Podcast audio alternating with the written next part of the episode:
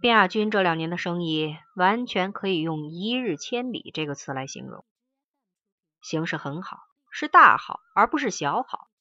好的他自己都有点怀疑，自己还能继续好下去多久。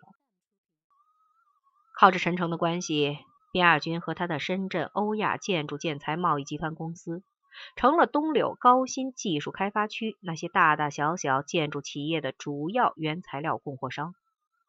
从钢材到水泥，从高性能玻璃到室内装饰材料，包括美化室外环境的草坪绿树，到开发区走一圈，随时随地都能找到自己转手过来的东西。两个人就像京戏舞台上的最佳组合，一个唱红脸，一个扮花脸。虽不能说已经配合的出神入化、天衣无缝。但已经完全达到了水乳交融的自然默契。东柳路和万和大厦的原材料自然是公开招标的。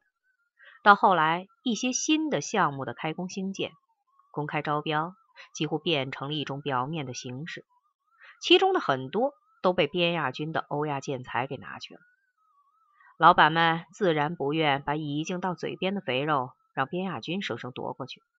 但陈诚的话说的明白，原材料采购是透明和公开，是开发区建设指挥部当初就确定的。这一条也是所有想在开发区建设上分一杯羹所必须接受的条件，因为只有这样，才能保证工程的质量，才能尽可能的降低和节省工程建设投入和成本。这也是市府周副市长点过头的。那你能保证欧亚建材的原材料就一定是质量最好、价格最低的吗？我肯定不能，因为我也好，欧亚公司也好，或者你们也好，国内外建筑材料企业多如牛毛，谁要说自己能一一进行比照，那他是扯淡。但我可以保证，欧亚公司的供货是性价比最合理的。凭什么？凭着几年欧亚公司和开发区建立起来的良好的合作关系，我们相信欧亚公司的信誉，也相信深圳欧亚建筑建材贸易集团公司总经理边亚军先生的人格魅力。东柳高新技术开发区是全市的开发区，市府的每一分钱的投入都包含着所有纳税人的心血，它是为本市未来的经济腾飞造血的。所以大家不应该只抱着分一杯羹的心态来这里，你应该为自己能为他的建设付出一份劳动而感到无比的骄傲和自豪。再说，大家把肉吃了，羹汤总要分别人一点点吧。有几个人在下边笑了起来，会场里的气氛变得轻松了许多。边亚军默默的听着陈诚慷慨激昂的演讲。目无表情的扫视了一下会场里那些并不完全充满信任的眼睛。回到办公室里，陈诚说：“亚军，你也看到，原材料的问题，开发区还可以从你那儿采购。老板们虽然有意见，但在开发区的屋檐下，他们也只好忍气吞声了。但你必须把性价比最合理的材料给我。”林亚军说：“你放心。”我还没傻到自己搬起石头砸自己牌子的地步。另外，陈诚喝了一口水。我给你提前透个消息，师傅最近可能要对我的工作做出新的安排，你也要抓大放小，逐渐向后撤退，把公司的业务面拓展的再宽些，或者组建几个新的跨行业的公司也可以。亚军笑了，你不是说？早就从公司退出来了吗？还干涉公司的业务？我只是作为朋友建议你嘛。陈诚也笑了，使劲把脸向后仰过去，伸了个懒腰。真的，亚军，看你公司做的不错，我真的替你高兴。是啊，卞亚军也深有感触的说，在阳泉煤矿里那阵儿，我就想着什么时候出狱了。就去把阮平金找回来，结婚成家，养个娃娃，平平安安把下半辈子打发了就算了。哎，说点私事。陈诚把身子坐直了，目光锁定了边亚军。你不能心里老想着阮平金啊，你得跟你心里那个阮平金尽快一刀两断。你有自己的生活，阮平金失踪了，但你还得把生活一天天过下去。譬如最现实的问题，你的性生活怎么解决？老想着一个人，这个人就会像鬼一样窝在你心里，弄得你搞小姐都硬不起来。你走了之后，那些不了解内情的小姐少不了骂你窝囊废。你怎么知道我的性生活没解决呢？卞亚军狡猾的说：“我只是不愿意再成家结婚罢了。不，连这样的想法都不应该有。你要把爱情、婚姻分开，就像要把山羊和绵羊分开一样。爱情是什么？爱情是雪莱、拜伦、莎士比亚、普希金，是让人热血沸腾的浪漫主义，是最伟大的诗篇。”而婚姻呢？婚姻只是巴尔扎克、托尔斯泰全身瘫痪的保尔柯察金，是让人丧气的现实主义小说，是是臭满大街小巷的狗屎。所以，哥们儿，人们不是说全国各地的美女都去深圳了吗？你还是抓紧时间成个家吧。如果想在北京找，我也可以帮忙。我们不缺钱。而在北京，只要有钱，你说一句，卢沟桥的石狮子都会二话不说跟你走。再看看吧，娶老婆又不是买糖葫芦，不好吃就随手扔了。对了，亚军，前几天我见黄埔国荣，这老家伙比你我都厉害多了，黑白道上都能呼风唤雨。他跟我说想有机会见见你，不知道你什么想法？边亚军皱了皱眉头，叹了口气说：“算了，我既不想像你一样涉足官场，也早厌倦了黑道上的刺刀见红，还是算了吧。深圳那边要是有流氓地痞滋生是非呢？没事，有黄运飞在那儿摆着呢。至少到现在，我还没有碰到非要我亲自出马才能摆平的事儿。那就好。还有海关的那些人，我那个同学。”都关照过了，现在他们和我熟的不得了呢。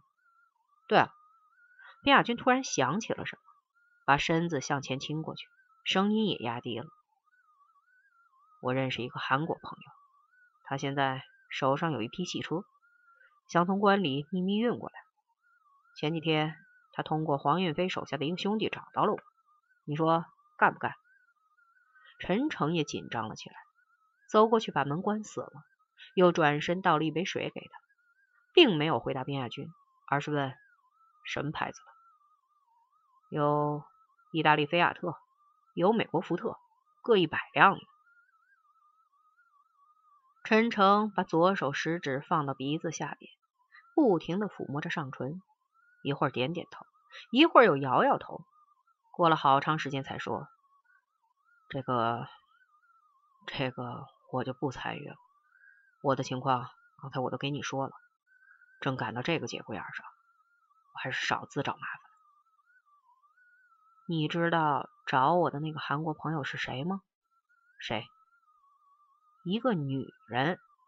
边亚军故意卖了个关子，一个曾经爱过你的女人，爱过我的女人，开玩笑。申金梅，高丽姐儿。愿不愿见见？算了，以后有机会再说吧。陈诚犹豫了一下，还是说：“你们要是想做这笔生意，可以去找乔薇，也许他有办法帮你们。”虽然来深圳才两年，边亚军却不但已经渐渐适应南方的生活习俗和节奏，而且编结起了自己的一套秘密的关系网。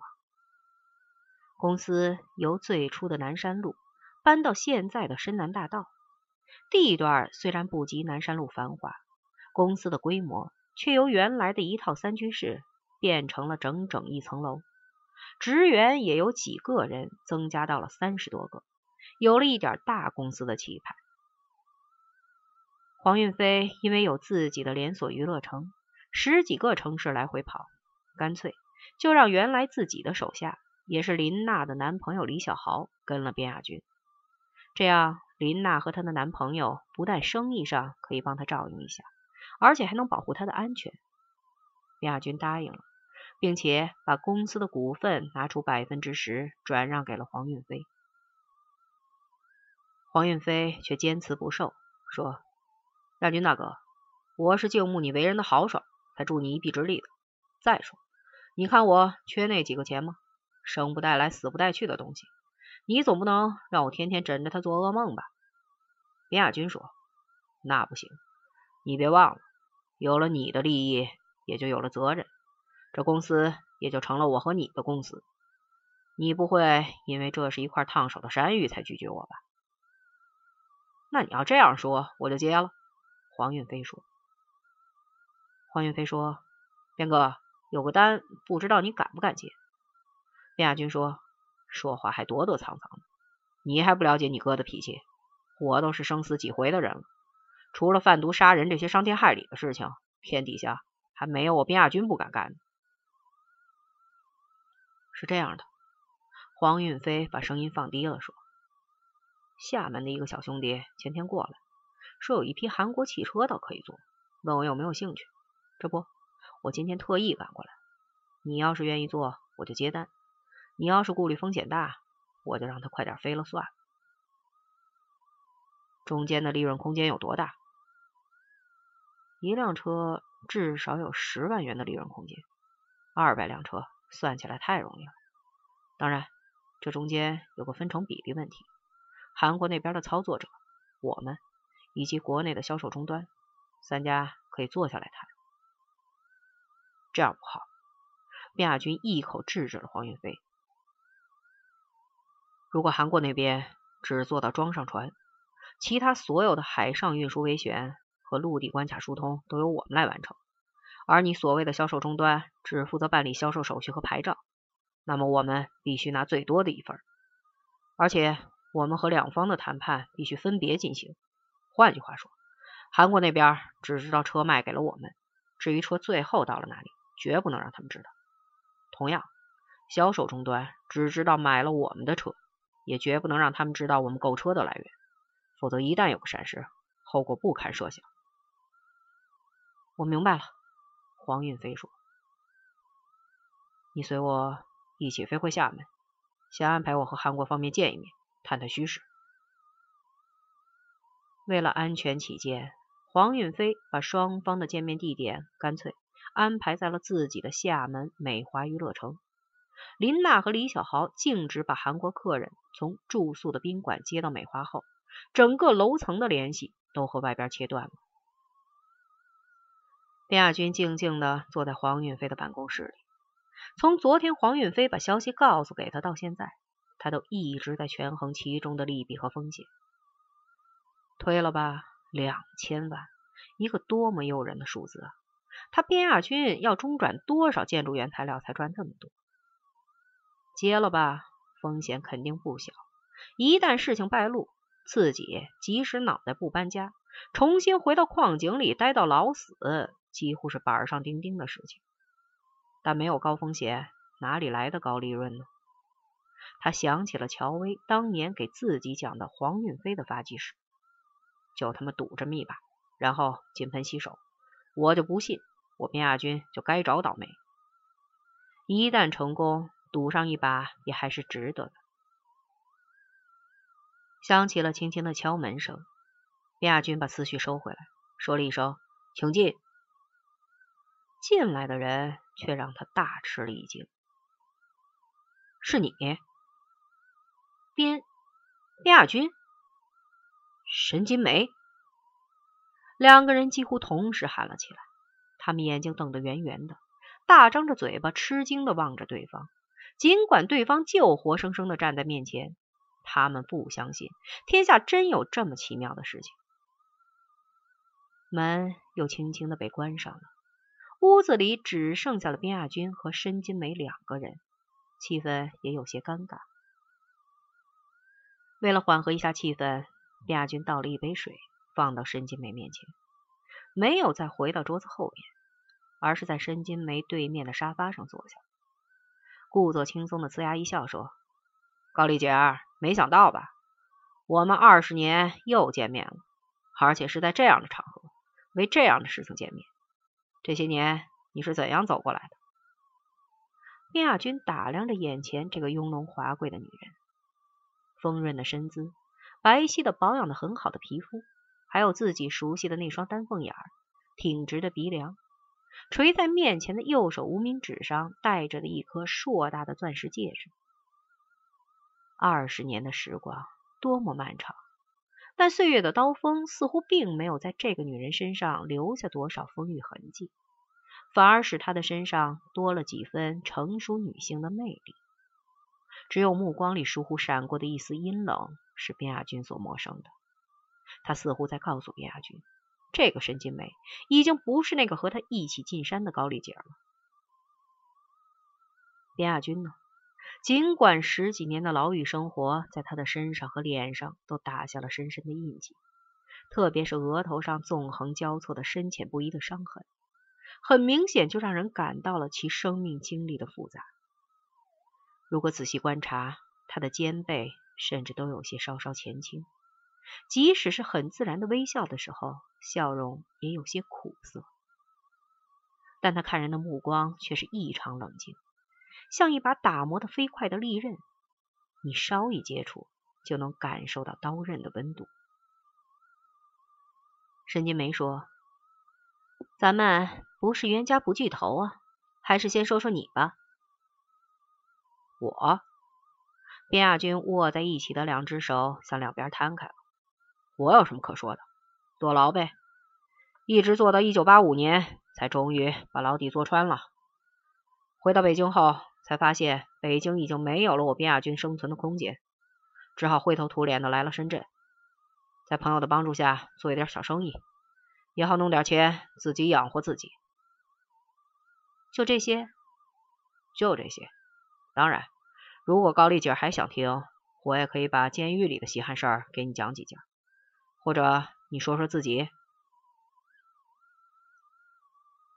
从燕北回北京后，我也进了一所工农兵大学，但没有读完，就随我父母一起去了青岛，从此也和北京的同学和朋友失去了联系。中韩两国的关系松动后，先是我父母回了韩国，继承了我爷爷的一家公司，接着我也回去了，先替我父母打理公司的一些杂物，后来我父母干脆就撒了手。把整个公司都交给我打理了。现在我和我先生主要做些对外贸易的生意。哦，这么说你已经成家了？是啊，真可惜。可惜什么？可惜我没有机会了呀。别开玩笑了，咱们说正事儿。中国有句俗话，生意场上无兄弟。我们先把朋友放到一边，亚军，谈谈你的条件吧。那好吧，我首先要看看货怎么样。这个申金梅犹豫了。护照的问题不会为难你，我自己想办法。据说两个人之间的谈判进行的虽然艰苦，却还很顺利。初步的口头协议达成后，亚军说自己还要给公司请示一下，三天后给他准确答复。申金梅也说。他也要回去跟自己先生再协商一下，两个人都给自己留下了一定的退路，也等于给对方留下了退路。毕竟曾经是朋友嘛。谈判结束后，亚军设晚宴招待了申金梅。有人说晚宴结束后，申金梅没有走，当天晚上他们两个人就住在了一块。后来陈诚曾半开玩笑半认真的向亚军求证。边亚军神秘的笑笑，后来却又改口说：“扯淡！真要有那么回事儿，还至于后来差一点谈崩吗？”送走申金梅，黄运飞迅速回到了刚才的谈判室。边亚军说：“运飞，你抓紧时间帮我把去韩国的旅游签证办理下来，事关重大。明天我必须飞回北京一趟，与陈诚商量一下。我心里还是没底儿。”我走以后，你要与韩国方面保持密切接触，先稳住他们。我很快就会回来。三天后，边亚军准时回到了深圳的欧亚公司总部。他告诉黄云飞，陈诚已经明确表示不会参与这桩生意，而且他不再参与公司以后的任何商务活动。那真是太遗憾了，黄运飞说。不，边亚军说，人各有志，不能勉强。况且陈诚也不是孩子，他这样决定自有他的道理。自古官场如战场，如果几条线同时出击，一是精力难免分散，二则也容易被人抓住把柄。各种凶险危难，不是我们这些局外人所能理解的。我欣赏一个外国人说的一句话：世界上可赚的钱多的数不清，但你只能去赚你能够赚的那一部分。在这一点上，陈诚比你我都清醒，也看得更透。黄运飞说。我也没做过官，但我有一个在官场里经营多年的朋友，曾向我大诉苦水，说在那个圈子里想混个人模狗样，你首先必须学会做聋子、瞎子、哑巴，不该听见的要装作没听见，不该看见的要装作没看见。如果听见了或者看见了，你就必须装作哑巴，不向任何人说。但这只是第一步，接下来你还必须鼻子灵、嘴儿甜、腿儿勤。所谓鼻子灵，就是说你要最早领会领导的意图；嘴甜是说你要恬不知耻的拍马屁；腿勤就是说你要事事想在领导前边，领导想办的事儿，你已经提前替他办好了；领导没想到要办的事儿，你也已经神不知鬼不觉替他办好了。第三步，你还要心狠手黑。黄运飞还想往下说，边亚军赶紧制止了他：“我们俩说再多，也是隔靴搔痒。”况且这些经验与我们也没有什么关系，咱们还是打住。卞亚军说：“我准备接单做这桩生意了。岳飞，你呢？”“我开始就是我拉大哥你下水的，我还有可能不做吗？”黄云飞自我解嘲的说。“好，我们哥俩发财或者倒霉，可是已经拴在一根绳子上了。”黄云飞说。大哥，昨个我的娱乐城里来了几个俄罗斯妞，今天他们正式出台，你是不是过去看看？好，亚军一改平日的严谨，老子倒要看看俄罗斯女人和中国女人有什么不同，还有他妈的日本女人，老子有机会都要看一看，哈哈哈哈。